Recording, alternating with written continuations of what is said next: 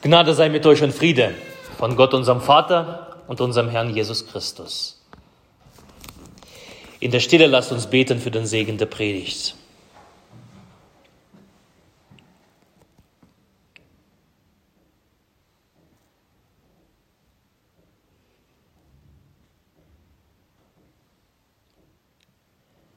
Herr, dein Wort ist meines Fußes Leuchte und ein Licht auf meinem Wege.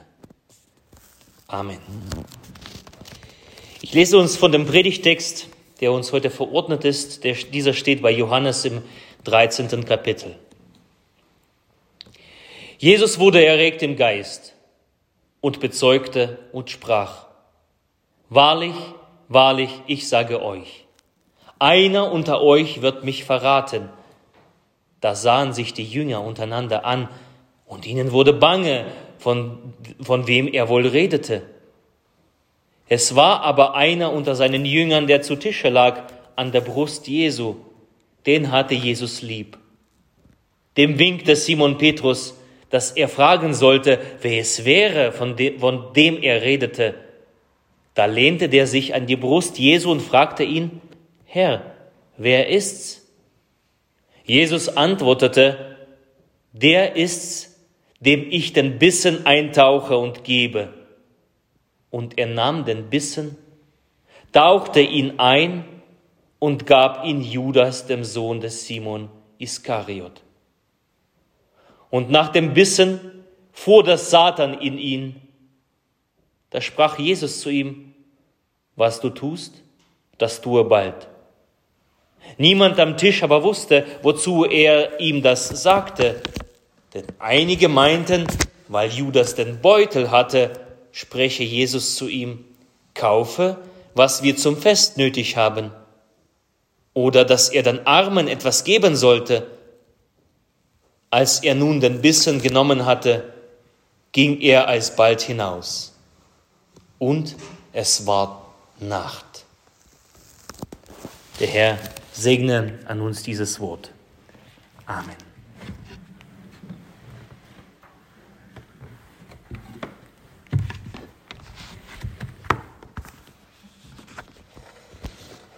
Ich habe meine Predigt genannt heute Judas Iskariot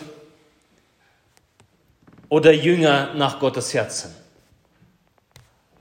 Es sind zwei Männer, die unterschiedlicher nicht sein können. Judas und der, Jünger, den Jesus lieb hatte. Zwei Männer in der Gefolgschaft Jesu, doch das Ende dieser beiden kann nicht unterschiedlich sein. Der eine ererbt das Leben, das nie aufhört, und der andere wird zerfressen von der Versuchung für, für ihn. Und für ihn und um ihn herum wird es dunkel und finster. Dabei verbindet die beiden viel. Sie sind beide Jünger Jesu. Sie begleiten Jesu drei Jahre lang auf Schritt und Tritt. Sie werden beide von Anfang an in den Jüngerstatus berufen. Sie werden beide ausgesandt, das Evangelium unter den Menschen zu predigen.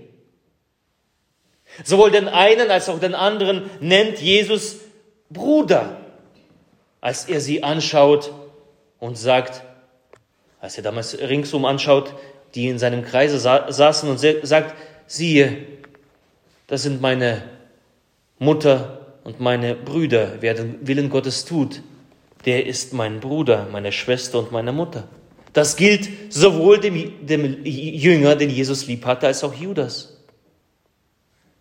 Also eigentlich die besten Voraussetzungen, in allem gleich zu sein, das gleiche Schicksal zu teilen, doch leider ist es nicht so.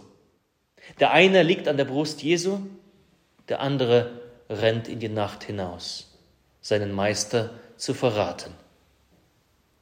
Warum ist das so? Lass uns gemeinsam die beiden anschauen, unter die Lupe nehmen und vielleicht etwas daraus lernen.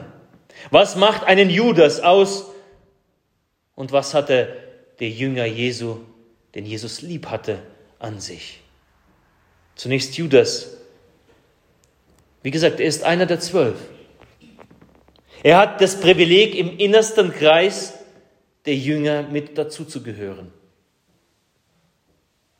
Er hört die Sachen, das Wort, was Jesus redet.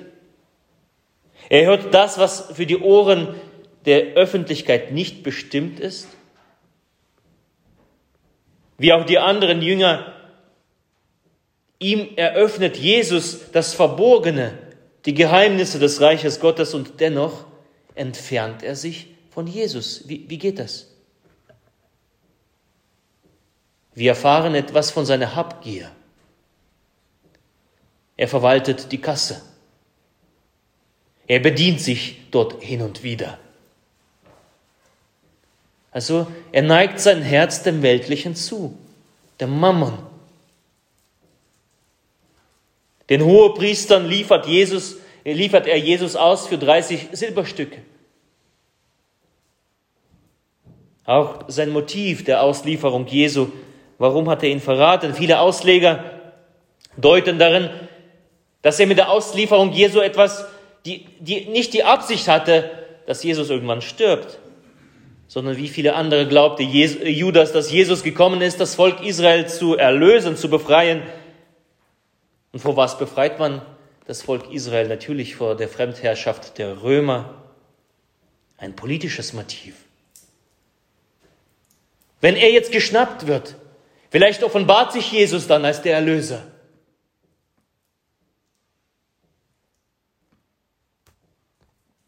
Am Ende scheitert das weil der Plan Jesu ein anderer war, weil seine Erlösung eine andere war als die der politischen Erlösung.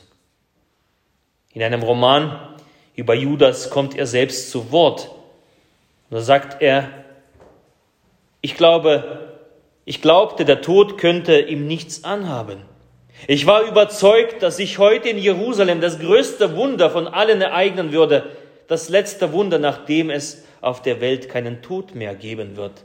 Das Wunder, das das himmlische Königreich bringen würde, so dass es auf der Welt nur noch Liebe gebe. Ist das vielleicht ein, ähm, ein Ansinnen Judas gewesen? Jesus herauszukitzeln, herauszufordern, nun, mach, das, mach endlich, Jesus. Drei Jahre sind wir schon mit dir unterwegs. Drei Jahre redest du von Erlösung deines Volkes. Nun, jetzt ist die Zeit gekommen.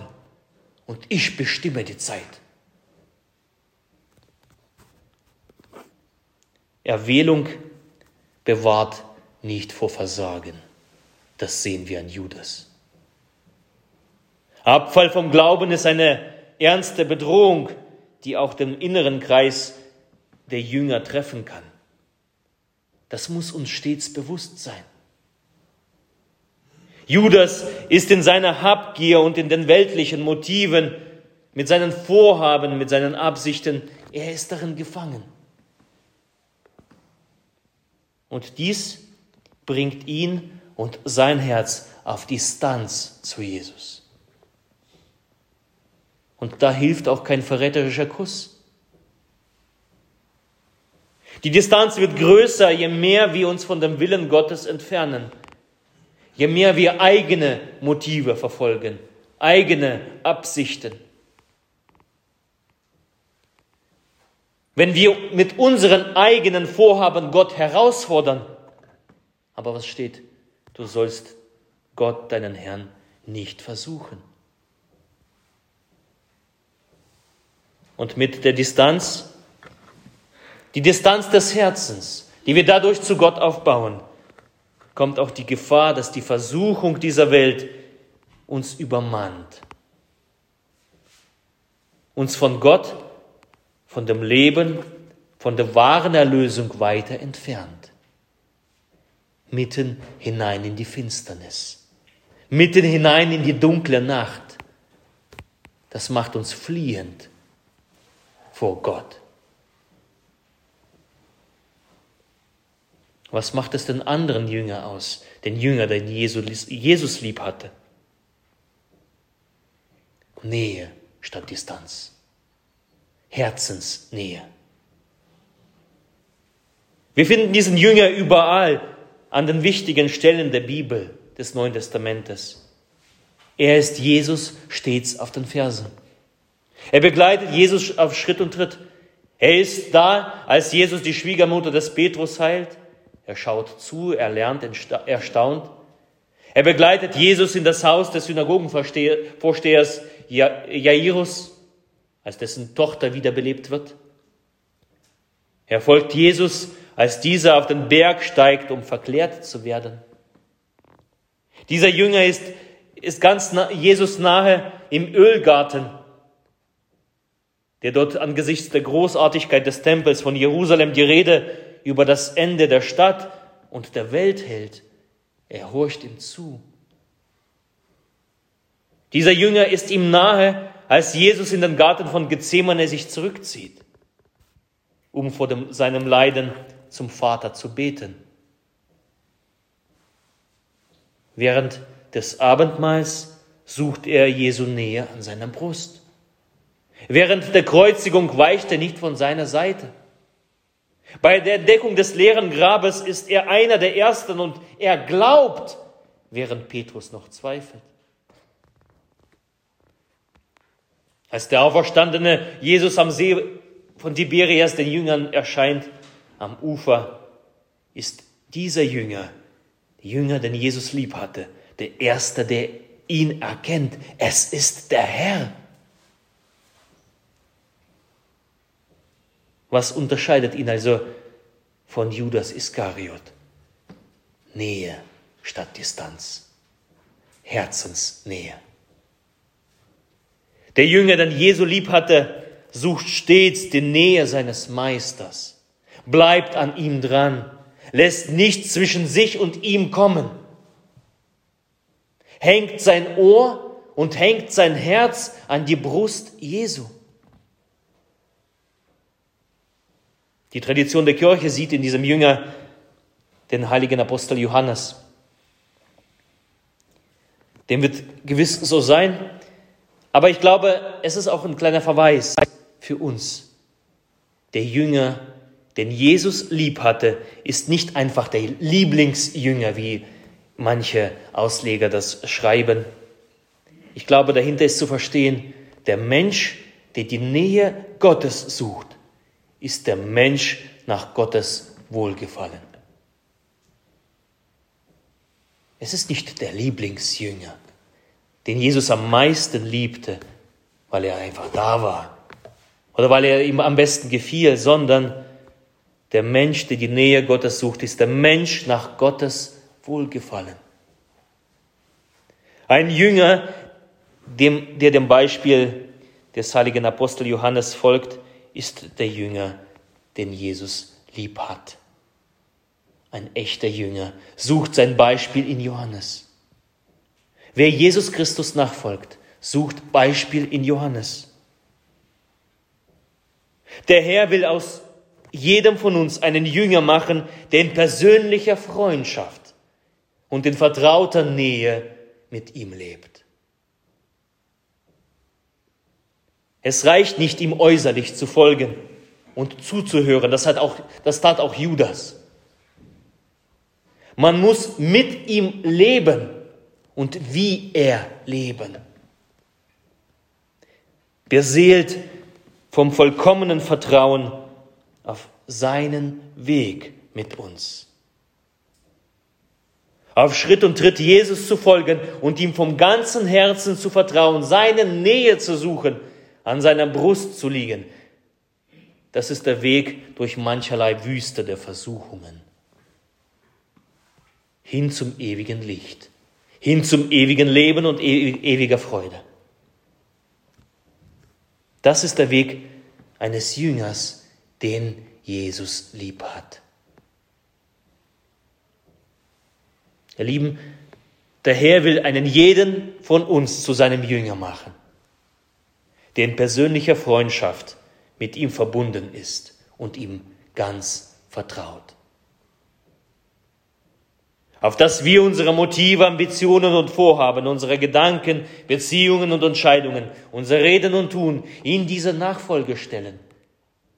Dass wir uns nicht trennen im Herzen von unserem Meister, sondern ihm vertrauen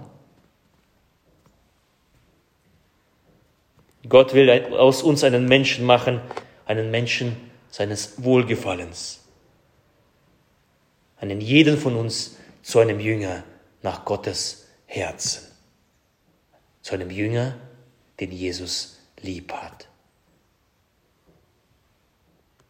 Und der Friede Gottes der Höhe ist als alle Vernunft.